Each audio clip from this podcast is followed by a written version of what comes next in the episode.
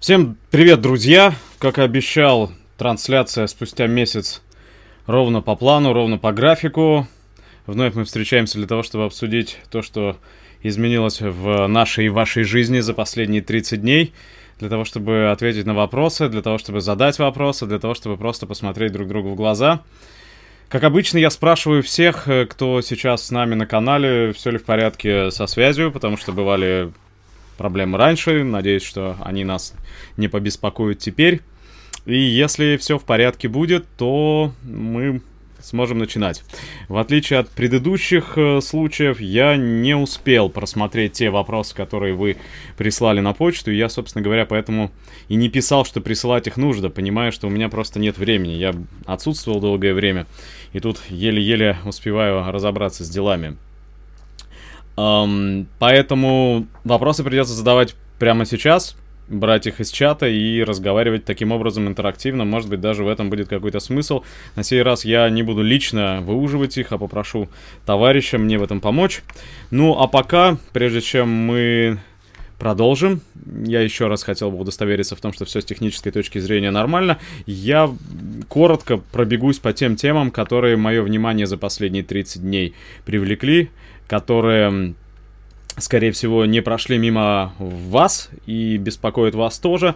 Посмотрим, насколько совпадают наши взгляды, насколько совпадают наши оценки. И дальше уже перейдем к непосредственному общению.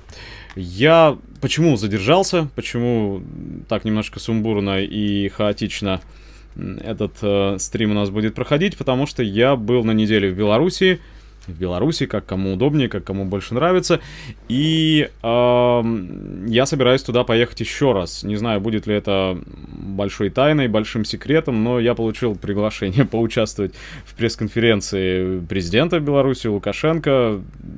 Сложатся ли звезды, пройду ли я там все процедуры для того, чтобы действительно это стало действительности я не знаю, но вот такая история произошла, так что во второй раз за месяц я могу там оказаться. А э, нынешняя поездка не была связана ни с какой политикой, и с журналистикой по факту, в общем, тоже не сильно была связана, потому что я общался со студентами в Минске и в городе Гродно. В очередной раз я проехал 4 часа через Беларусь э, по направлению к польской границе, посмотрел, как там чего устроено, убедился в том, что мои выводы предыдущие по поводу положения дела в этой республике и сравнительного э, нашего состояния по отношению к Беларуси.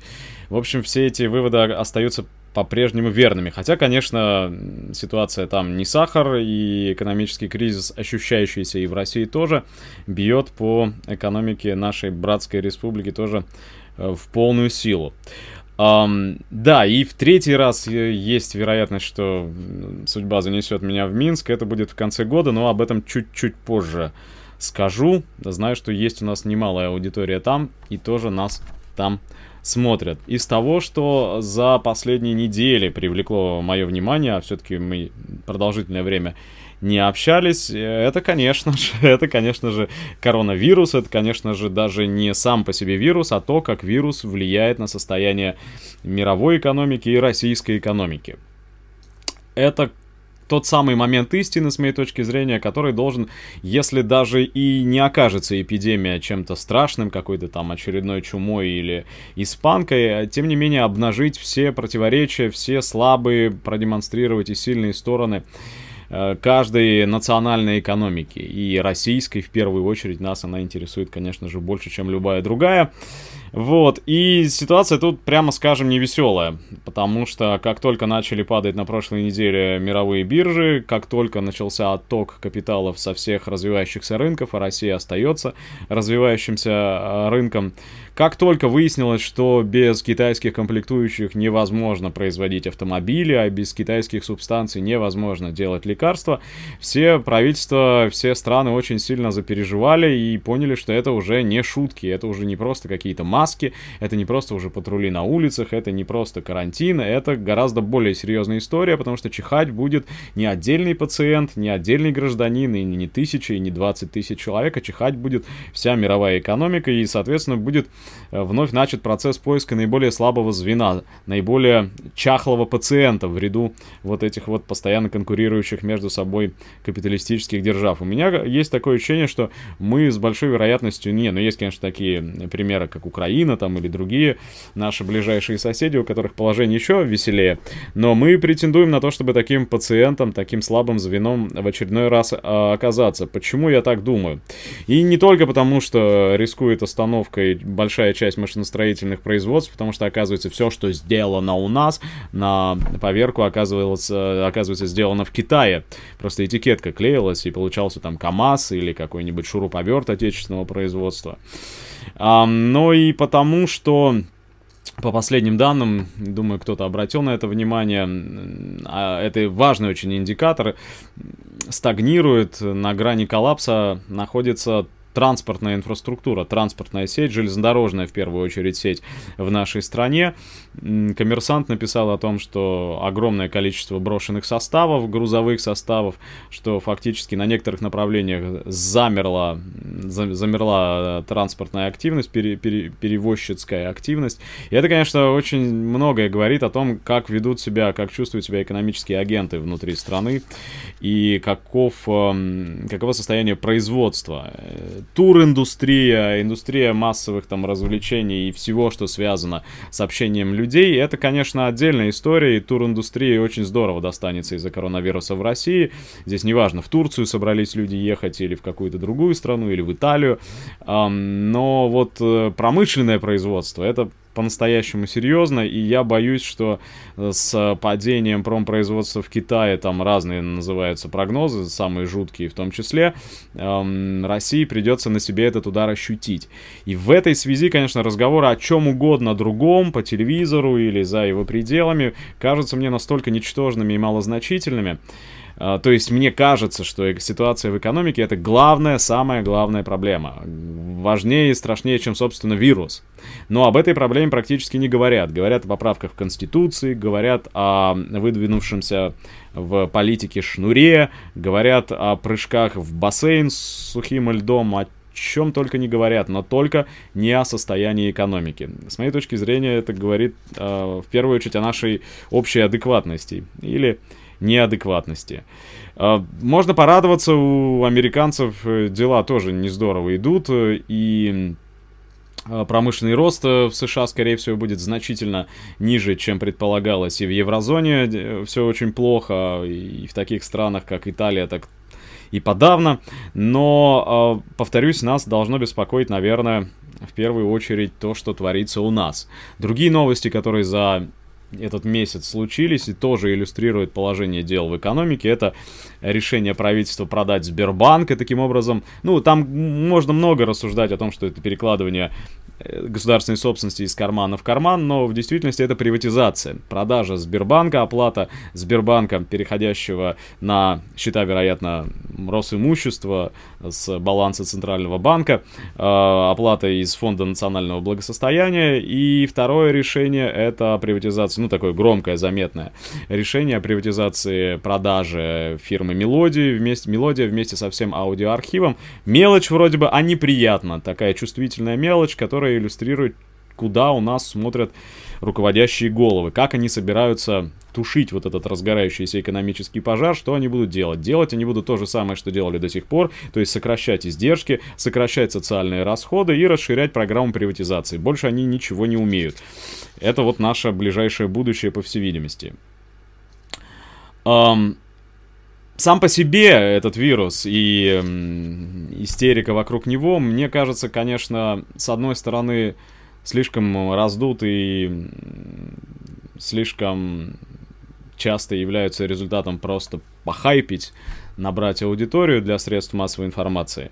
Но с другой стороны, и вот такой вот от э, желания отмахнуться от этой проблемы, сказать, что ее будто бы нет, ну, все кашляют, выработаем иммунитет, скоро лето, это тоже не совсем правильно, потому что я хотел бы, чтобы вы обратили внимание, 18% из тех, кто заразился сейчас, ну, там есть большинство выздоровевших, да, меньшинство покинувших этот свет, но 18% это тяжело больные, те, кто еще не до конца вы, вы, вылечился, и кроме того, известны случаи, они становятся массовыми, реинфицирования, то есть человек выздоровел, потом оказывается, что он болеет.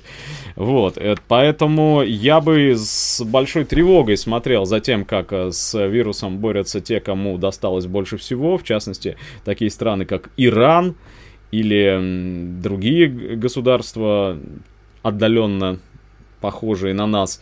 И я бы не обнадеживался, потому что мы знаем, какое состояние медицины в стране, мы знаем, а, как оптимизируются, оптимизируются больницы, мы знаем, что уничтожена практически система вот этой э, первичной медицинской помощи, система участковых практически полностью э, доломана нашими реформаторами, и кто и как будет в случае чего оказывать противодействие этому недугу этой напасти, я, откровенно говоря, не знаю. Не говоря уж о том, мы, мы вот все дружно посмеялись над тем, как украинцы забрасывали автобусы с больными бутылками зажигательной смесью и камнями, но я не уверен в том, что сознательность наших граждан, ну, прямо вот на много порядков выше, и что подобных вещей не может и не будет происходить у нас.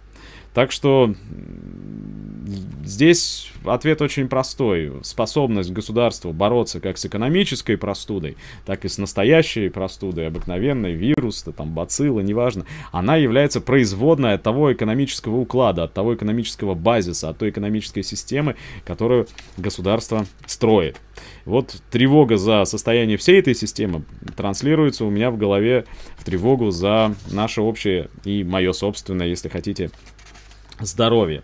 Ну, разумеется, это не все новости за последний месяц. Конечно же, на устах у всех, на слуху у всех ситуация в российско-турецких отношениях. Я на эту тему высказывался. Если кто-то следит за работой блога и за моими социальными сетями, то вы, наверное, знаете, что еще в 2016 году мы делали фильм, не вышедший на экран, посвященный этим самым турецко-российским, российско-турецким отношениям. И, к несчастью, здесь не хочется ничем похваляться, точно так же, как в случае с Украиной печальное развитие событий, где было предсказано нами еще в 2009 году, когда делали мы соответствующие документальные фильмы. Здесь наши прогнозы сбываются опять. Как из вот сегодняшнего дипломатического клинча будет выходить высшее военное и политическое руководство страны, мне совершенно ну, не удается представить. Я, я, я по-настоящему не понимаю, как здесь быть, потому что э, возникает э, ситуация такая патовая, как, или, или скорее это цукцван, когда любой следующий ход обязательно для игрока будет худшим, чем предыдущий. Поддержать э, Асада поддержать Сирию, значит э, разорвать отношения с Анкарой, которые уже продали С-400, а Эрдоган, хитрый парень, тоже за последние дни, я не знаю, следили вы или нет, он предложил американцам продать ему Патриоты в развитии вот этой дискуссии с НАТО по поводу поставки противоракетных и противовоздушных комплексов. Он предложил ему, предложил Трампу продать ему Патриоты, и они, кстати, собираются это вот-вот на днях, а может быть на часах обсуждать, и эти Патриоты должны отправиться в Идлиб. Но в ответ Трамп и американцы сказали Эрдоган, ну давай тогда что-нибудь делать с С-400. Вот, то есть э, решение продавать С-400, строить атомный реактор, прокладывать трубу, эм, обниматься, целоваться, я не могу сказать, что они были абсолютно алогичными и бессмысленными что-то, возможно, из этого можно было извлечь, но не понимать, чем это однажды закончится, тоже, мне кажется, было нельзя. А закончится это может очень плохо, потому что турецкий национализм, и тоже в своих передачах здесь на канале Агитпроп, я думаю, вы могли это видеть. Я не раз проводил параллель между современным состоянием России и состоянием Турции. Очень между нами много похожего. Их националистический дискурс сейчас, их э, ностальгия по утраченной имперскости, мы возвращаем там Советский Союз или Российскую империю, как кому удобно. Они возвращают империю Османскую, и э, Эрдоган поднял Турцию с колен, если вы не в курсе. Для э, националистов националистов, поддерживающих Эрдогана, и неоосманистов, поддерживающих Эрдогана, Идлиб, север Сирии, это Новотурция. Это примерно то же, то же самое, что Донбасс для наших ультрапатриотов и националистов, которые поддерживают Дон Донбасс не потому, что там борются с фашизмом, не потому, что там борются с несправедливостью и поднимают красный флаг, а потому что русские за русских, за кровь и за почву. Есть у нас такие настроения, ну и в Турции они есть точно так же. Поэтому э, поддержать Сирию Сирию и вмешаться, ввязаться в драку с Эрдоганом не самая веселая история. Я думаю, многие, кто интересуется темой в интернете, э, расклады, сценарии на этот случай прочитать успели, с какой стороны сколько. Турция это действительно не слабая армия, у Турции есть своя промышленность, а, в том числе оборонная промышленность, в том числе, я думаю, по некоторым статьям превосходящая нашу оборонную промышленность, оборонная промышленность.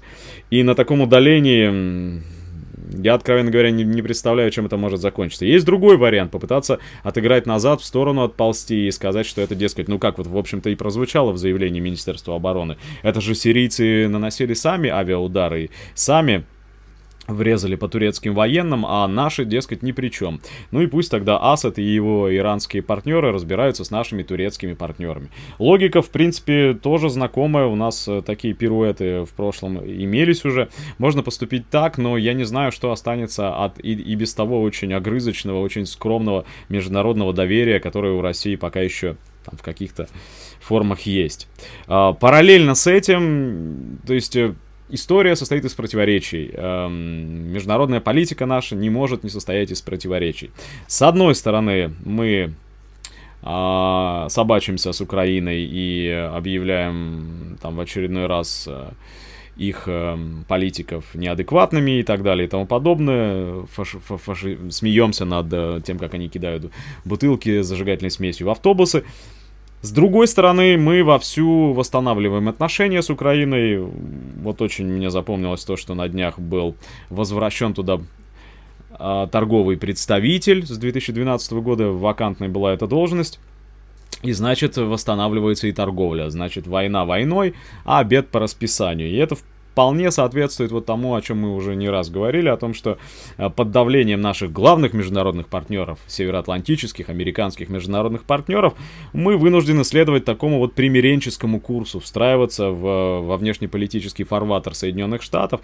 Соединенным Штатам не нужны сейчас э, воюющие между собой Украина и Россия, им сейчас важно сосредоточить все усилия на противодействии Китаю. Это их главная интрига, им, и, и, и это то, чем они обеспокоены. Россия не должна отсвечивать. Поэтому тем, кто там с обеих сторон махал флагами, бил себя в грудь и клялся там в э, войне до вступления в Киев или до вступления в Москву, аккуратно указали на место. Ребята, ваша задача сейчас каким-то образом договориться. И они договариваются, возвращаются торгпреды, э, возобновляются поставки энергоносителей, деньги текут туда и сюда. То есть э, парадоксально, но с Беларусью наши отношения хуже в какой-то момент кажутся, чем с Украиной к у Беларуси отношения в какой-то момент, ну, если сравнить, например, газовые переговоры там и прочее, к Беларуси отношения хуже, чем э, к клятым бандеровцам по определенным вопросам. Парадоксально, с одной стороны, да, с другой стороны, закономерно, потому что это капитализм, счастье, зашибись, как вы хорошо знаете. Э, то же самое и в отношениях э, с Америкой, и в отношениях с Трампом. Если посмотреть на американскую избирательную кампанию, то видно, что Трамп, хотя его всячески и со всех сторон пытаются, ну, это просто уже это уже обязательный элемент программы, обвинить в работе на русских, но он воздерживается от того, чтобы Россию как-то критиковать, и не то, чтобы он в нашего парня играет, я думаю, что тут обратная зависимость, не он наш парень, он немножко по-другому, но э, демонстрируется такая относительная лояльность, это с одной стороны, а с другой стороны э, ФБР задерживает в Майами сотрудников российских спецслужб, которые следили за какими-то там информаторами, осведомителями американских спецслужб и чуть ли них не угрозили гробить собирались. Параллельно в Европе громкий шпионский скандал российских дипломатов обвиняют, ну опять же, там вроде бы как из числа спецслужбистов обвиняют в организации заказанных убийств и э, называются конкретные фамилии. И продолжается вот та же самая э, охота на ведьм, которой мы уже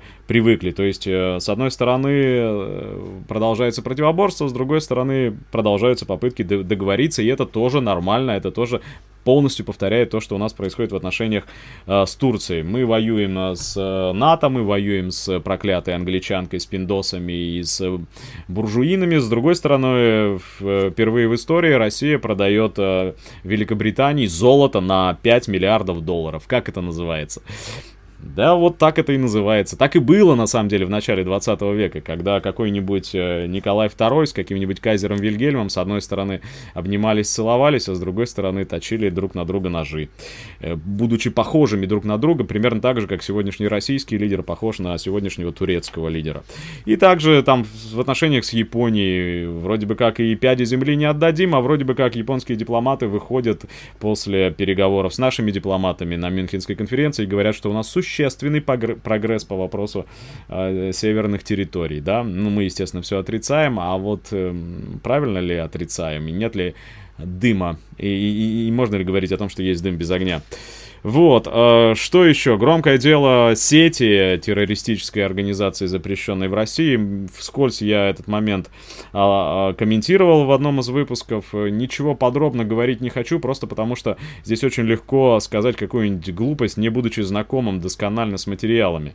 Э, ясно вот то, что меня абсолютно вот точно возмутило и насторожило. Ясно, что э, дело не в конкретных фигурантах и не в конкретном уголовном преследовании, а дело в том, что разобравшись э, с националистической улицей, ультрапатриотической улицей, такой, э, утилизировав многих из этих националистов, в том числе на Донбассе, куда их благородно звали и создавали условия для того, чтобы они туда ехали, сейчас наша буржуазная система обеспокоилась резко разросшейся левой поля поляной. И здесь нужно навести некоторый порядок. Нужно приструнить, нужно обуздать, нужно показать, что будет, если вдруг потерять берега. Вот мне кажется, для этого и необходим процесс такой. Э, были там основания для того, чтобы кого-то подозревать в убийствах, в наркотиках, там еще в чем-нибудь, понятия не имею. И мы все знаем, что создать такие основания никакая не проблема. И если бы не появилось это дело, я подозреваю, что появилось бы что-нибудь другое, одинаково удобное, одинаково приемлемое. Ну и второй момент тоже я о нем сказал, если вы помните, это то, что в качестве свидетелей по делу сети проходил человек там, ну явно, наци... не то что националистических, неонацистских взглядов. И если на показания такого свидетеля следствие могло опираться, то, извините, а что там еще кроме могло бы быть и чему-то можно было бы верить. А, абсолютно в одной конве с этим, если уж мы завершаем разговор о тех новостях, которые вот стоило бы обозреть перед тем, как мы перейдем э, к вопросам, э, объявление о том, что Колчак, верховный правитель России, Колчак, это упущенный шанс нашей страны. Ладно бы об этом говорили какие-нибудь маргинальные историки, копошащиеся э, в окружении мадам Солженицыной. Ладно бы это было так, но поскольку это произносится громогласно и из официальных источников информации, можно предположить, что это официальная позиция. А Колчак, я все-таки хотел бы, чтобы мы этого не, забы не забывали, это военный преступник, не реабилитированный военный преступник. Если уж мы перед ним расстилаем такую красную дорожку, то что же мы увидим впоследствии? Не увидим ли мы какие-нибудь там дела над коммунистами, процессы, подобные турецким, кстати говоря, или по -по подобные немецким, из 30-х годов. Вот что в целом из э, этих разрозненных событий следует, и вот на какие мысли наталкивает меня. Эм, да, из этой же оперы решение суда о, о отзыве регистрации, об аннулировании регистрации партии Ротфронт. Я думаю, что у нас будет возможность э, поговорить об этом с ее представителем, вам хорошо известным Александром Батовым. Это все такие звенья одной цепи. В то же время понятно, что на фоне радикализации правых настроений в, во всех элитах, в каждой из стран, это ведь выражается в чем? Не только в том, что поощряются где-то там бритоголовые или Колчаков возводят на пьедестал.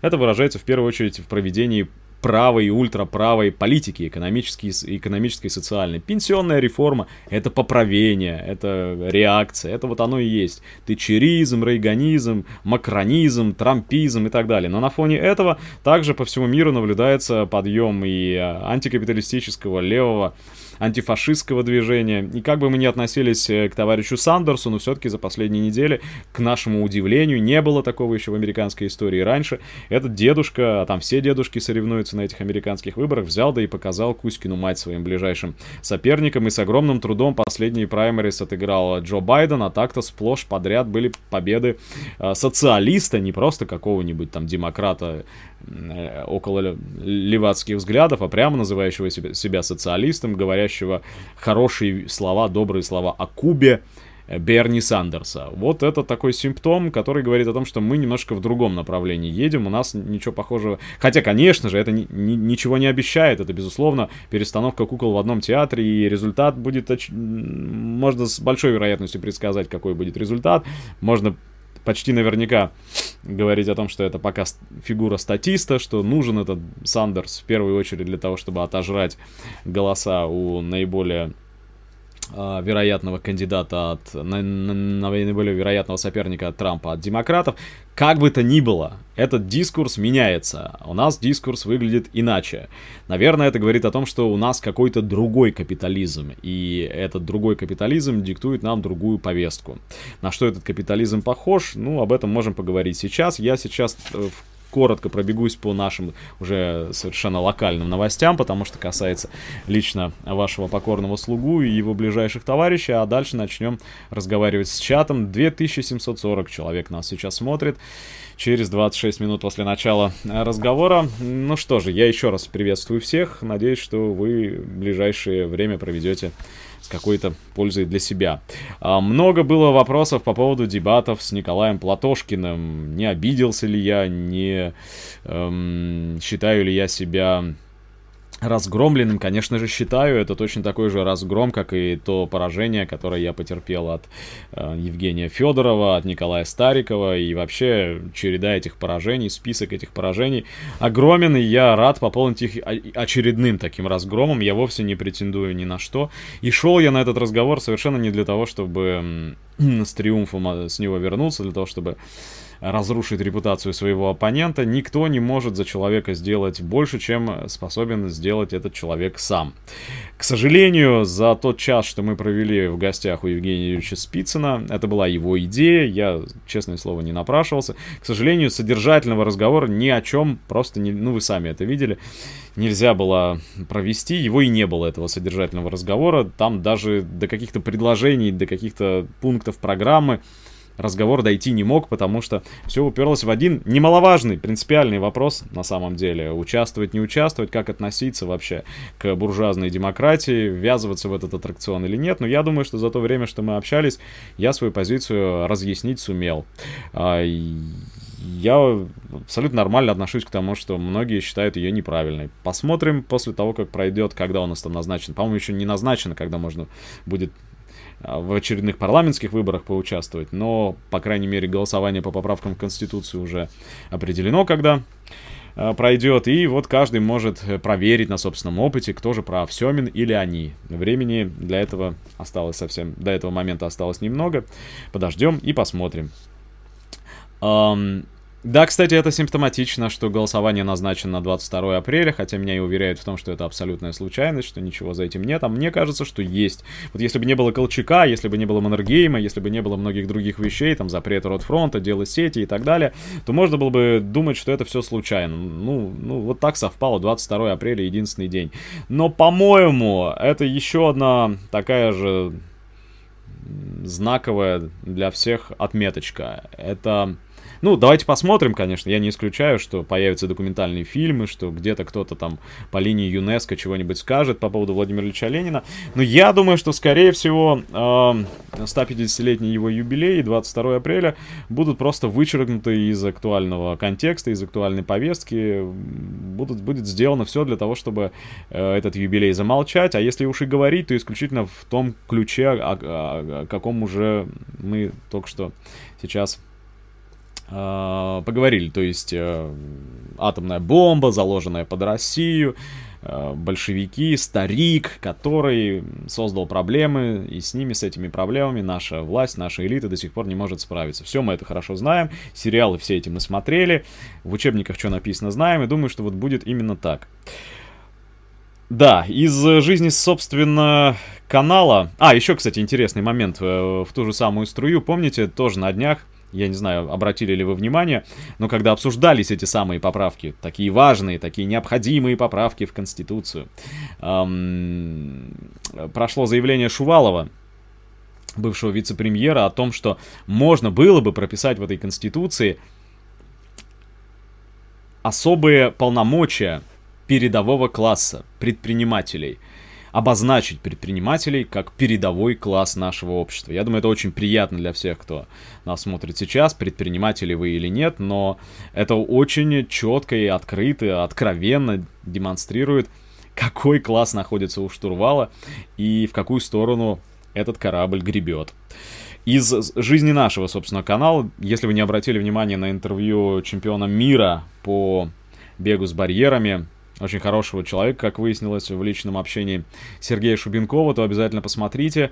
Мне кажется, это очень важный пример. Вот нас постоянно ругают, почему пригласили тех, а не пригласили этих, зачем вы тратите время вот на то, на все, на пятое, десятое. А это интервью показывает, что наши разговоры не оказываются напрасными. Вот эти вот все э, музыкальные паузы, обсуждения фильмов и так далее и тому подобное. То, что с такой строгой классической точки зрения не является агитацией и пропагандой, а тем не менее приносит свои результаты. В нашей сети попадают по-настоящему большие люди, э, не то чтобы мы строили на них э, капкан какие-то, но они становятся нашими единомышленниками, это мне, конечно, приятно. Надеюсь, что будут и другие большие имена и фамилии, которые захотят стать с нами в один строй. Um, за последние недели нами записано несколько интересных программ. Обычно мы стараемся сохранять такую тайну и не анонсировать, ну или если и засвечивать, то только фотографии нашего следующего собеседника, нашего следующего гостя, для того, чтобы сохранялось какая-то ажитация, какая-то неопределенность, но поскольку сейчас скрывать уже нечего, мы поговорили с нашими турецкими товарищами из э, знаменитой группы, музыкальной группы Юрум, она подвергается в Турции преследованию за ее взгляды, думаю, это будет э, любопытно, не знаю, успеем выдать на этой неделе или нет, у нас было очень интересное интервью с южноафриканским экономистом, э, политэкономом, точнее сказать, социологом, профессором, Патриком Бондом, ну и несколько других э, встреч, э, так что следите за обновлениями и смотрите, думаю, вам будет интересно. Группа Джани Радари живет своей жизнью, и 5 апреля, как я объявлял накануне, и напомню, конечно, об этом вам еще раз, э, посетит таки город Ленинград, Санкт-Петербург. Надеюсь, что мы встретимся и поговорим там не через экран, и лично. 20 марта будет небольшая тусовка в Москве. Концертов в Москве пока не предполагается. А вся информация, как обычно, на странице группы ВКонтакте. Я также хотел бы проанонсировать появление нового канала. Товарищ мой по этому каналу и, в принципе, по программе Агитпроп и по группе Джани Радари, Коля Дьяков, вы хорошо его знаете, галопом по Европам, это в основном его детище. Э, запустил тут эм, свой собственный канал, не знаю, может быть, я предвосхищаю события и рано об этом объявляю, но, тем не менее, он сделал очень интересный ролик э, самостоятельно о том, как работают поисковые отряды э, в преддверии 75-летия Великой Победы. Э, ссылку на этот новый канал я тоже постараюсь прикрепить после того, как э, трансляция оформится и появится у нас на Ютубе. Так что подписывайтесь, интересуйтесь. Думаю, что там тоже будет не хуже, чем у нас. Эм, будет что посмотреть и пусть будет больше каналов. Чем больше каналов, чем больше людей, чем больше нас в принципе будет, тем лучше, с моей точки зрения. Счастливо миновали мы попытку заблокировать э, нашу YouTube-страницу, об этом вы, наверное, тоже знаете, и нет смысла тратить э, слишком уж много времени, но неплохо в очередной раз поблагодарить Женю Баженова, Бэткомедиана, который в момент, когда мы получили страйк от канала Фонтанка за известную, наверное, уже программу, где рассказывалось о демонтаже спортивного комплекса имени Ленина в э, Питере, и где погиб рабочий, когда мы выпустили программу, посвященную этому, получили претензии, и это создало большие проблемы для нашей работы в дальнейшем. Слава богу, благодаря вмешательству а, Жени и, в принципе, шуму, который мы подняли, все претензии сняты. Спасибо людям из Фонтанки, которые пошли нам навстречу, и конфликт этот в прошлом. Надеюсь, никаких других конфликтов больше не будет, и никаких мы анонимных э, предупреждений больше получать не будем, а они были такие предупреждения и намеки, что, дескать, надо бы поаккуратнее, и надо бы не наступать на некоторые мозоли, если мы не хотим, чтобы нас отключили прямым текстом. Надеюсь, что ничего такого мы больше не услышим, а значит, будем продолжать общаться так же, как общаемся сейчас. Ну что ж, на этом длинная моя прелюдия, увертюра, мое длинное вступление закончено. Давайте попробуем перейти к вопросам. Если эти вопросы есть, нас уже больше трех тысяч, и это хорошо. Так, вопросы есть, я их сейчас перетащу к себе под нос и буду пытаться отвечать. То, что Украина отказалась праздновать День Победы, не кажется ли вам это логичным, но не ввиду политики правительства, а ввиду того, что жизнь изменилась и праздник стал днем популизма, популизма, можем повторить. Ну, не очень понятно, где и что может повторить э, Украина. Я вот... Эм, понятно, что День Победы на официальном уровне там уже давно не празднуется, и проливать слезы по поводу там очередных решений уже поздновато. По-моему, официальных таких решений не было. Это были какие-то индивидуальные частные высказывания, если я не путаю. Но в сущности, по сравнению с тем, что было год назад, два года назад, ничего же не изменилось. И как можно к этому относиться? Как к закономерности, как к тому, что происходит давным-давно на Украине. Неминуемо должно было бы закончиться демонтажом военных мемориалов вслед за мемориалами Ленина, потому что это взаимосвязанные вещи. Но самое главное, что этот же самый процесс охватил и Россию давным-давно, и этой же самой болезнью Россия больна в не меньшей степени. Поэтому, а, когда мы говорим о том, что можем повторить, когда мы все более и более потешные формы выбираем для празднования Дня Победы, это, конечно, должно обращать на себя наше же собственное внимание. Мы должны перестать ковыряться в чужом глазу, искать там бревно, мы должны обратиться к зеркалу и посмотреть, что же происходит с нами. А вот этого, к сожалению, мы не делаем и э, карикатурности, вот этой бутафории, сопровождающих э, празднование Дня Победы, мы этого, к сожалению, не замечаем. Нельзя представить себе победу Великой Отечественной войны без Владимира Ильича Ленина, которого давно выбросили с парохода современности и продолжают отовсюду выковыривать так же, как это делают украинцы. Нельзя представить его без Иосифа Виссарионовича Сталина, как бы к нему не относились. Нельзя. Нельзя представить без Красной Армии. Вот без Георгиевской ленточки представить можно. Тут же понятно, да, конечно, она была гвардейской, но понятно, зачем Георгиевскую вшивают. Для того, чтобы была ассоциация с Первой мировой, для того, чтобы сплести два этих разорванных периода в истории, один из которых, безусловно, для нашей буржуазии милее. Дореволюционная Россия абсолютно определенно, наверняка милее.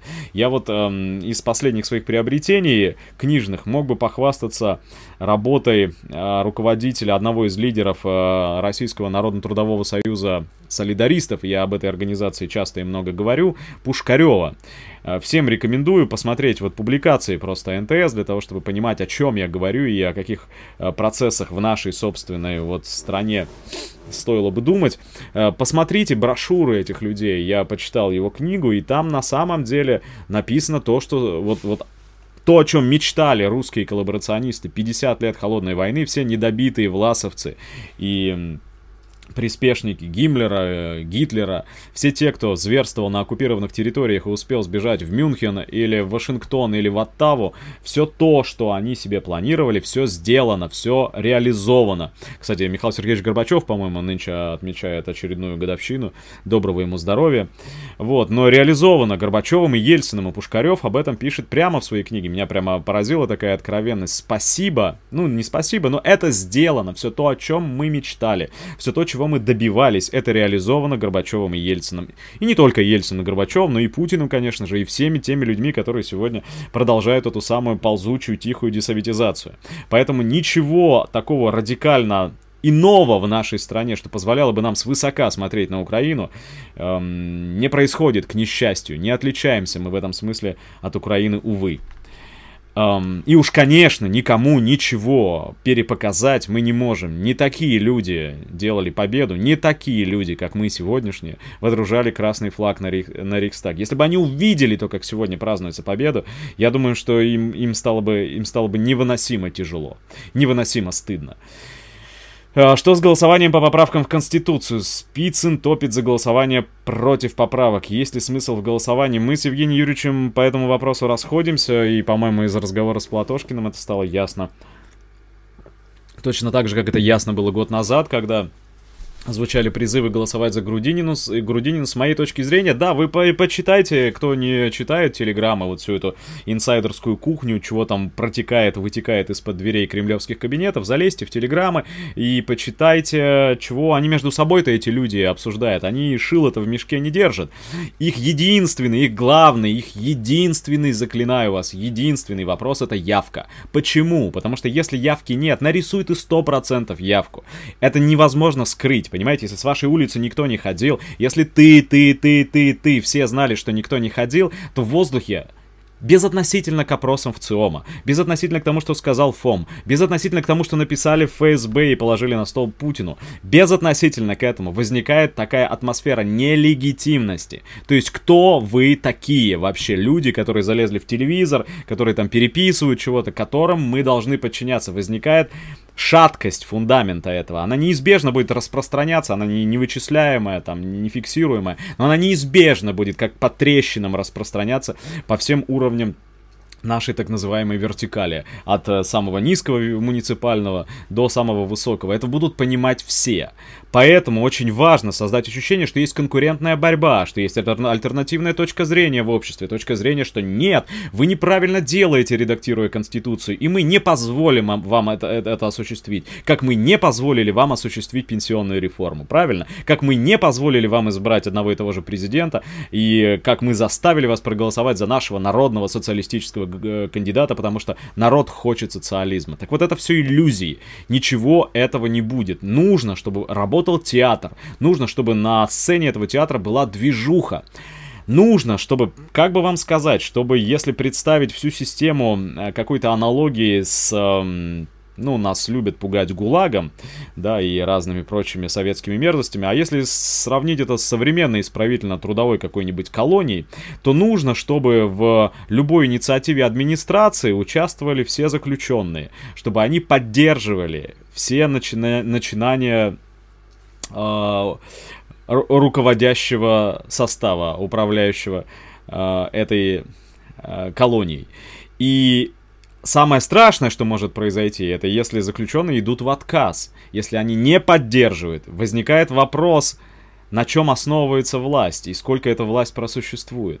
Поэтому самое важное заставить участвовать. И это делается разными способами. Выпускаются новые и новые персонажи, которые что делают? Они не имеют ни малейшего шанса на успех. Не испытывайте иллюзий, не обманывайте себя и других. 0,0 на то, что что-то удастся изменить на буржуазных выборах. Вы не продемонстрируете ни себе, ни другим, явившись на эти избирательные участки и поставив галочку или там написав «нет», нарисовав рожу отвратительную сколько, скомков в бюллетене, бросив его в председателя территориальной избирательной комиссии, вы ничего никому не продемонстрируете. А вот не появившись там, создав в обществе полную, зримую, ощутимую атмосферу апатии, с ко- которой они боятся больше всего, вы, возможно, добьетесь того, чего они больше всего опасаются. Вы сумеете продемонстрировать им, что вы не участвуете в этом. Это не вы. Это они придумали, и они это осуществили. И никто это не поддержал. На самом деле, сколько бы ни было нарисовано. Поэтому и, и, тактика, здесь на самом деле нужно понимать, что и та, и другая тактика не ведут ни к чему. И явка, и неявка одинаково бессмысленны. Но с моей точки зрения, создавать у людей надежду, иллюзию, что придя на избирательный участок или проголосовав по поправкам Конституции, ты что-то меняешь, создавая такую иллюзию, тот, кто это делает, вводит людей в заблуждение. А не надо вводить людей в заблуждение, необходимо разбивать иллюзии, разоблачать иллюзии, объяснять, насколько все на самом деле не весело. Даже если это очень отвратительная картина, ее нужно все-таки понимать, ее нужно осознавать. Эм, Участвовать же в выборах, это то, о чем мы не успели на дебатах с э, Платошкиным поговорить, участвовать в выборах можно в двух случаях. В двух случаях, если это создает трибуну, возможность для ведения агитации и пропаганды, в нашем случае не будет такой трибуны, раз, и нет И, и, и во втором случае, если есть организация, если есть партия, которая не просто рассуждает о каких-то там э, косметических способах, способ, способах э, подчинить, подрихтовать наш несовершенный капитализм, ну, грубо говоря, еще больше полномочий отдать, газ... навести порядок в Газпроме, сделать так, чтобы газифицировались малые деревни там и населенные пункты. Вот если мы это поправим, то у нас тогда будет социализм новый или новейший, ультра-новый, сверхновый социализм. Нет, ничего подобного. Но самое главное, для того, чтобы Э, проникать в местные парламенты, для того, чтобы участвовать в парламентских выборах и чего-то где-то на выборах кому-то в буржуазной системе доказывать, необходимо иметь такую организацию. Организация эта не возникает, потому что на парашюте с неба спускается какой-нибудь интересный парень, и этот парень обладает таким баритоном, таким э, пацанским э, манерами, такими пацанскими, которые привлекают женщин и стариков, и вокруг этого парня внезапно, как снежный ком, вокруг снежка образуется партия. Нет, партия возникает не так. Партия возникает снизу, из э, коллективной низовой организации, когда люди понимают, что им больше нечего терять. Это очень важное словосочетание. Нечего терять. После этого они начинают предпринимать какие-то действия коллективно, сами. И отсюда возникают уже э, так, такого рода организации. Когда нечего терять рабочим в Петрограде, когда нечего терять крестьянам э, в какой-нибудь Саратовской губернии они начинают э, перекраивать помещичьи наделы. Вот в этом случае мы, естественно, мы очевидно через эту ситуацию нечего терять не прошли, мы даже близко к ней не приблизились. Я всем рекомендую, коль скоро мы эм, предвосхищаем 150-летний юбилей Владимира Ильича Ленина, э, почитать его высказывания, его работы на этот счет. И он черным по белому говорит, до тех пор, пока нет системного, всеохватного кризиса, который демонстрировал бы немощь правящих кругов и неспособность, нежелание эм, простого народа жить по-прежнему, а многие в нашем сегодняшнем случае, многие еще готовы жить по-прежнему и хотели бы жить по-прежнему, и мечтали бы о том, чтобы нынешнее состояние продлилось как можно дольше. Так вот, в отсутствие этого важного условия бесполезно выкликать какую-то бурю, а я уж тем более пытаться вводить людей в заблуждение, рассказывать им, что буря на горизонте. Нету никакой пока бури на горизонте. Не знаю, может коронавирус чего-нибудь изменит, может быть в экономике что-то. Вот если начнется в экономике что-то, то тогда люди сами начнут действовать, и тогда люди сами сформируют запрос на новых лидеров. Они сами их выдвинут из своей среды. Им не нужны лидеры, спущенные на парашюте или засланные через экран телевизора. Они не нуждаются в таких таких лидеров, э, лидерах, они сами этих лидеров создадут, сами их сконструируют. Это вот длинный вопрос на голосование и Конституцию. Что я думаю про фильм Пивоварова «Черное небо Красноярска»? Не смотрел, не знаю. Мне достаточно фильма про армию генерала Власова, преданную вторую ударную. С тех пор я не интересуюсь фильмами данного автора. А, Константин, что думаете про заправду Прилепина? Да то же самое, что вот э, я думаю и про новые социализмы. Есть ли смысл обсуждать в данном случае частности? Нам пытаются, э, понимаете, перезагрузив зоопарк, хотят наполнить зоопарк новыми посетителями. Новых зверей завезли, значит, будут новые посетители с детьми, с родителями. Пожалуйста, приходите в наш зоопарк. У нас будет куча микропартий, мы сделаем вам весело, мы сделаем вам красиво, говорят они. Но зачем ходить туда, где вы были много раз? Вы действительно верите, что э, может появиться какая-то новая интрига, и какой-то могучий зверь разорвет, разгрызет решетки, прутья и выберется наружу, растерзает директора зоопарка? Я очень в этом сомневаюсь. Кем является сотрудник правоохранительной системы в градации марксистско-ленинской теоретической парадигмы? Нет такого понятия сотрудник правоохранительной системы, полицейский, росгвардеец, марксист и, и так далее. То есть, понимаете, Сотрудник этот может быть кем угодно, точно так же, как олигарх может быть кем угодно. Олигарх может быть внезапно носителем пролетарского сознания, революционного сознания. Такие примеры были. Вопрос, то есть, не в том, к какому ты относишься э, классу по месту на сословной лестнице, условно говоря, или в иерархии какой-то э, служебных положений. Вопрос в том, что у тебя в черепной коробке, на основании чего ты действуешь. И даже действуя в интересах, допустим, правящего класса, ты можешь быть противником этого класса. И в какой-то момент это приведет к тому, что количественные изменения накопятся в качественные, и ты окажешься таки тем самым Савой Морозовым или Фридрихом Энгельсом, буржуа по крови и плоти, по, по, по своему происхождению. Поэтому, когда вы спрашиваете меня о сотрудниках э, правоохранительной системы, я могу вот сказать, что за последние месяцы я получил не одно письмо от сотрудников правоохранительной системы. Вот буквально на днях от э, одного из сотрудников Росгвардии. Может быть, я его зачитаю в ближайшие там тоже недели для того, чтобы вас познакомить, если это будет безопасно, в том числе для отправителя письма. Но это, он пишет не как э, сотрудник правоохранительной системы, он пишет как человек, у которого есть мировоззрение. Нам нужно бороться за то, чтобы было больше людей с нашим мировоззрением.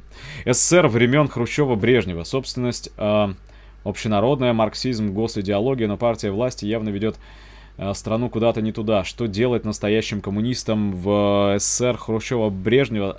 Это действительно является животрепещущим вопросом. Мне кажется, что это попытка поджечь дискуссию из серии Сталин или Троцкий. Ну, давайте поговорим о делах давно забытых и прошедших. Это имеет отношение к сегодняшнему дню. Мы что, сегодня находимся в состоянии, когда у нас э, решается быть культу личности или быть оттепели? У нас есть социалистическое государство, которое не знает, каким путем развиваться, применять ли там косыгинские э, реформы, либерализовать ли э, экономику, возвращать ли такую категорию, как прибыль. Нет! У нас ничего похожего нет. Мы разгромлены до состояния пыли.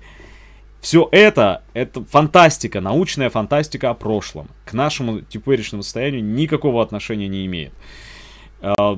Мы много времени провели, в том числе на этом канале, разговаривая о том, что же в Советском Союзе пошло не так. И мы будем продолжать это, но я считаю, что мы не должны зацикливаться на этом. Есть и разные версии, разные подходы, я их перечислял. Есть э, мнение, что непреодоленный в Советском Союзе товарный характер производства неизбежно как товар должен был бы воспроизвести и буржуазные отношения, как экономические отношения, так и отношения в надстройке. Именно поэтому, не потому что предатель Горбачев, доброго ему здоровья, а потому что Горбачевых эта система начала производить с тех пор, как она осталась товарной. Но это долгий философский разговор, который должны вести и философы, и экономисты в первую очередь. К нам это имеет очень, мне кажется, опосредованное отношение сейчас к тому довольно жуткому, по-моему, положению, в каком мы оказались. Есть ли возможность с вами посотрудничать в плане постпродакшена или команда уже сформирована? Нет, э, нельзя сказать, что команда у нас забетонирована. Наоборот, очень часто бывает, что э, кто-то из нас не может присутствовать на съемках, потому что улетел по основной своей работе в командировку, и мы вынуждены прибегать э, к помощи добровольцев. Добровольцы имеются в нашем ближайшем окружении, и мы не отказываемся от такой помощи никогда. Другой вопрос, что люди снимающие и люди монтирующие, в принципе, есть. И если вы хотите с камерой приобщиться к нашему маленькому кружку, то, наверное, это не, не имеет смысла в ближайшее время, пока хватает э, рабочих рук. Но если вы умеете делать то, с чем у нас проблема, например, у нас проблемы с компьютерной графикой, не, не так уж много у нас умельцев справляющихся с э, этими заданиями хорошо и быстро, то, пожалуйста, пишите agitblog собака.gmail.com. Э, мы с радостью с радостью готовы вас, э, на вас положиться и вам какой-то фронт, какой-то участок работы предоставить. Если завтра наступит коммунизм, что будет с нами, маркетологами и аналитиками? Что станет с мелким бизнесом? Мелким бизнесом? Сам я пока не могу на, ответить на этот вопрос. Мы отправимся все на заводы. Это будет здорово, если все отправятся на заводы, потому что были бы заводы. Заводов-то нет, блогеры одни, ютуберы одни. Как бы не здорово было вот работать ютубером, но, по-моему, это угрожающая тенденция. Это, знаете, пострашнее любого коронавируса, когда приезжает к нам в студию дерматовенеролог из Челябинска. Таганай, вы видели, наверное, интервью, отличный парень. А потом выясняется, что работа врача становится настолько э, мрачной, настолько этот труд э, сегодня является тяжелым и иногда бессмысленным, что человек всерьез подумывает, не сосредоточиться ли на Ютубе. И сколько мы таких знаем? Вчерашний адвокат, ютубер, вчерашний физик, ютубер, вчерашний эм, кто угодно, ютубер, или, или, я не знаю, какие еще есть сервисные специальности. Кстати говоря, вот интересное наблюдение, я посмотрел э, американский ящик на выходных э, внимательно, и они пытались анализировать там у себя в заграницах, какие отрасли, какие профессии в случае, если экономический кризис продолжится из-за коронавируса, а он, безусловно, на мой взгляд, продолжится сейчас или там чуть-чуть попозже, какие отрасли пострадают в прежде всего. И пострадают те отрасли, так называемые, которые мы относим к надстройке, связанные с развлечениями, с э, массовыми какими-то мероприятиями, театры, туризмы, вся вот эта билиберда, там, бродобреи, косметологи, все то, что связано с, эм, ну, вот повседневным взаимодействием людей. А, на противоположной чашей весов окажутся телекоммуникационные отрасли, которые обеспечивают общение между теми, кто вынужденно изолирован. Так кажется американцам. Но нам, конечно, стоит в первую очередь думать о промышленности, без которой нам ну, не выгрести совершенно точно никуда. Что будет с нами, вот, маркетологами, аналитиками, мне кажется, второстепенно. Мы не об этом должны думать. Мы должны думать о том, что если мы все станем аналитиками, маркетологами и ютуберами, то мы пробудем ютуберами, маркетологами и аналитиками, ну, лет 10, а через 10 лет здесь будет уже не до маркетологов и не, на, не до аналитиков. Здесь будут охотники-собиратели. Знаете, как в Австралии, вот с луками и стрелами. Вот к чему это может прийти. Без базиса, без фундамента, без производства, без высокотехнологичного производства, которое обязательно делает существование, обязательным делает, э, делает существование э, науки. Так вот, без науки, без образования, ну, это все звенья одной цепи. Производство, наука, школа, университет, это все одна цепочка. Вот без этого Завтра не понадобятся никакие парикмахеры, никакие аналитики, никакие финансовые консультанты. Вот о чем мы должны беспокоиться. Коммунизм, не коммунизм, до коммунизма очень далеко. Ну, конечно, короткий ответ на ваш вопрос заключается в том, что как только наступит коммунизм, всех расстреляют и отправят в ГУЛАГ. Вы были в Британии, где якобы перенимают опыт советской системы образования. Что там происходит? Не заметил я там, что кто-то перенимал опыт системы образования советской. Если кто-то и говорил об этом, то точно не я. Наоборот, я общался с родителями там, у которых дети в средней школе учатся, в государственной системе и в частных школах, и все они обеспокоены. А обеспокоенность примерно одинаковая, что у американских родителей, я знаю, что происходит в американских школах, к несчастью, знаю по э, личной истории, я знаю, что происходит в наших школах. Так вот, образование разваливается, деградирует примерно одинаково везде одинаковый калейдоскоп в учебных планах, одинаковая разрозненность. Э, первое, что в советской системе э, было уничтожено с началом реформ в нашей стране, это фундаментальность, всеохватность, когда у человека возникал широкий кругозор и основательные знания в разных дисциплинах. Все это сейчас уничтожено. Сейчас в прямом смысле образование ведется галопом по Европам. И если есть в Англии какие-то колонии, какие-то заповедники, где применяется советский опыт, то, ну, Флаг им в руки и барабан на шею. Я ничего об этом не слышал. Я не знаю. Напишите мне, если знаете. Слышали ли вы историю священника-блогера под ником Киберпоп, которого запретили в служении за добрые слова в адрес Ленина и посещение мавзолея? Я слышал, я не видел, не представляю, как человек выглядит, но не один раз мне писали, чтобы мы этого человека, Киберпопа, то бишь, э, позвали в гости. И мы, наверное, это сделаем, но просто в последние недели мы так много всего записывали, что было не поднять голову, и даже об этом вот нельзя было, если честно, помыслить. Так же, как э, другие предложения с другими разными советами, извините, если я на них не отвечаю, иногда это просто технически неосуществимо. Мы маленькая команда, и наш план интервью, план, план съемок сверстан заранее на несколько недель вперед.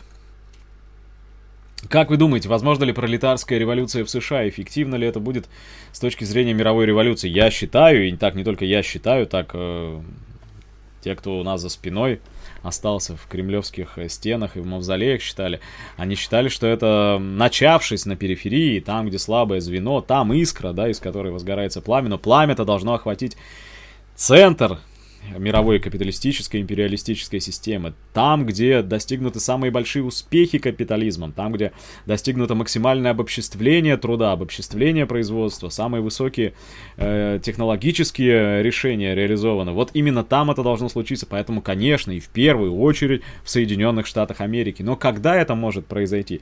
По Ленинскому уже, уже я цитировал его слова сегодня, определению это не может произойти там, где нет революционной ситуации, где нет предпосылок, где могут верхи и низы хотят, понимаете? Что может обострить эту ситуацию? Экономический кризис глобальный. Если он начинается, ведь поймите, не Ленин приехал на поезде и устроил. Нет.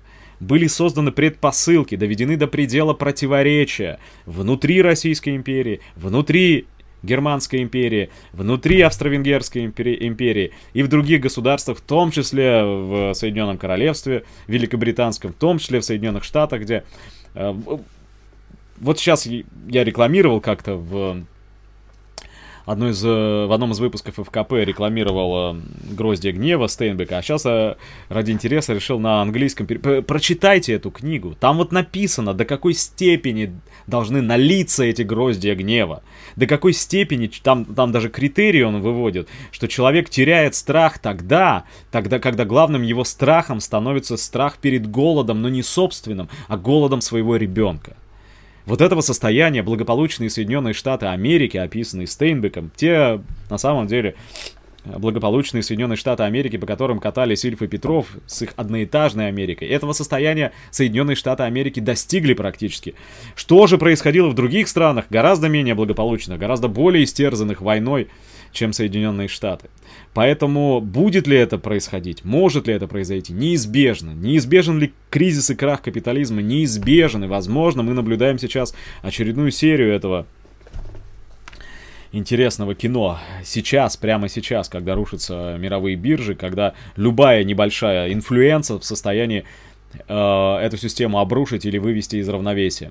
Может быть, нет. Но эти два провозвестника таких вот перемен, кризис и война, они обязательно должны присутствовать, они должны обязательно появиться, потому что в противном случае людям совершенно не из-за чего дергаться. У них нет претензий, обоснованных претензий, причин, поводов для того, чтобы возмущаться этой системой. Потому что в этой системе рабочая аристократия, там те, кто трудится на заводе General Motors или работает в компании Amazon или выплачивает ипотеку сбербанковскую, они не имеют причин возмущаться, потому что им более-менее сытно. А если где-то подыхает кто-то с голода, создавая своим собственным трудом ваши блага, ваши, ваше сегодняшнее комфортное состояние, да и бог с ним. Со времен э, Бальзака, помните, когда Растиньяку задавался вопрос, готовы ли вы согласиться с, со смертью китайского мандарина, если его богатство перейдет к вам. Ничего не изменилось. Да пусть сдохнут все эти китайцы, да пусть сдохнут все это, эти итальянцы, да пусть все эти украинцы сдохнут, думают сами украинцы. Точно так же, как думают и наши соотечественники. Лишь бы мне было хорошо, лишь бы моя шкура не страдала. Так вот ощущение того, что твоя шкура тоже находится в опасности. И если страдает он, если он без работы, если он убит на войне, бессмысленной, то и завтра, завтра ты можешь оказаться следующим в этой мясорубке. Это ощущение должно обязательно проникнуть в сознание. Оно должно обязательно восторжествовать. Это чувство страха, если хотите. Без этого страха ничего, никакой агитации и пропаганды поделать с этой доминирующей, разлившейся повсюду сытостью невозможно. Вы ее не сможете поколебать. Поэтому то время, пока вот это вот кризисное состояние не наступило, пока очередной виток истории не совершен, то время, пока еще имеющееся у нас в запасе время необходимо тратить не на то, чтобы инициировать перемены, которые вы не можете инициировать. Вы не можете волшебной палочкой вызвать эти перемены, как бы не хотелось. Тратить его нужно для того, чтобы развиваться самому и заниматься просвещением окружающих, чтобы в момент, когда появится жареный петух и клюнет как следует, либо в теме, либо куда пониже, было кому объяснить, что происходит, почему происходит и что нужно делать. Что там с двуглавым орлом? Будут выкладывать беседу сколько-то недель назад э, Андрей Афанасьев, с которым я разговаривал, один из, э, видимо, руководителей или участников этого самого «Орла», написал мне, что пропали последние 10 минут беседы, что-то отказала камера, но тем не менее, если я не против, они все опубликуют без этих последних 10 минут. Я сказал, что нет, я совершенно не против. Но вот так ничего не появилось. Ну, может и не появится. Может я какие-то небогоугодные вещи сказал, и они просто разрушат э, священный образ, возникший, ореол, возникший вокруг этого YouTube-канала. Я не знаю. Вопросы туда?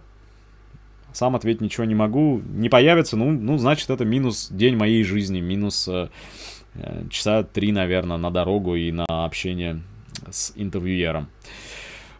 Да, кстати говоря, интервью двуглавому орлу не было единственным. Я тут пообщался со съемочной группой телеканала «Дождь». У них есть э, канал Fake News, и они обратились ко мне с вопросом, нельзя ли. Я сказал, ну почему же нет, я, я ко всем хожу, со всеми разговариваю, почему бы нет. И вот они пришли и рассказывали, это расспрашивали меня, я рассказывал им, откуда есть пошел наш э, небольшой маленький кружок, наш YouTube, э, наше YouTube объединение, а почему я ушел с телевидения и так далее. Ну, в общем, набор довольно традиционных вопросов. Что из этого получится, не исключаю, что я окажусь э, в роли разоблаченного пропагандиста, который там чего-то из себя изображает, мимикрирует под что-то. Не знаю, может быть. Мне не страшно. Помните, я стараюсь жить по поговорке... Эм, хоть горшком назови, только в печь не сажай. Наверное, это все вопросы, как мне показывают. Я, к сожалению, не могу даже одним глазом контролировать движение тем в чате. Поэтому надеюсь, что на большинство из того, что вы спрашивали, я ответил. Еще раз, простите все те, кто написал мне на почту, я не успел прочитать ваши письма, постараюсь сделать это каким-нибудь образом постфактум или в личном общении в какой-нибудь сверхприватной группе, есть теперь и такая, либо на своих страницах в соцсетях, либо в следующий раз, в нашем следующем стриме, который произойдет э, через месяц, жители Москвы и Подмосковья могут в конце марта как-нибудь э, подловить меня на одном из мероприятий, о которых я сказал в начале. И большое вам спасибо. На самом деле, Гораздо интереснее, чем слушать меня, наблюдать за тем, что происходит в мире сейчас. Э, не успеваешь просто отслеживать эти самые новости. И если года три назад новостная поляна, нет, три, пять лет назад, новостная поляна казалась абсолютно ровно постриженной, ничего не должно было прорасти, ничего не могло зацепить взгляд, то сейчас, а, очевидно, события ускорились. Мы все, знаете, это напоминает, не люблю я эти американские горки, но напоминает какой-то роллокостер. Мы очень быстро забираемся на какую-то высокую точку, с которой, вероятно, также быстро однажды понесемся вниз, вверх, не знаю, посмотрим вместе. Давайте обмениваться нашими суждениями и комментариями. Пишите, чего вы думаете под э, роликом, он появится, как только трансляция закончится. И продолжайте смотреть, распространять, э, соучаствовать. Надеюсь, что в этом мы по-прежнему с вами единомышленники. На этом стрим закончен. Следующий уже, видимо, будет в апреле, да, получается? Следующий месяц на календаре апрель. Большое вам спасибо и счастливо.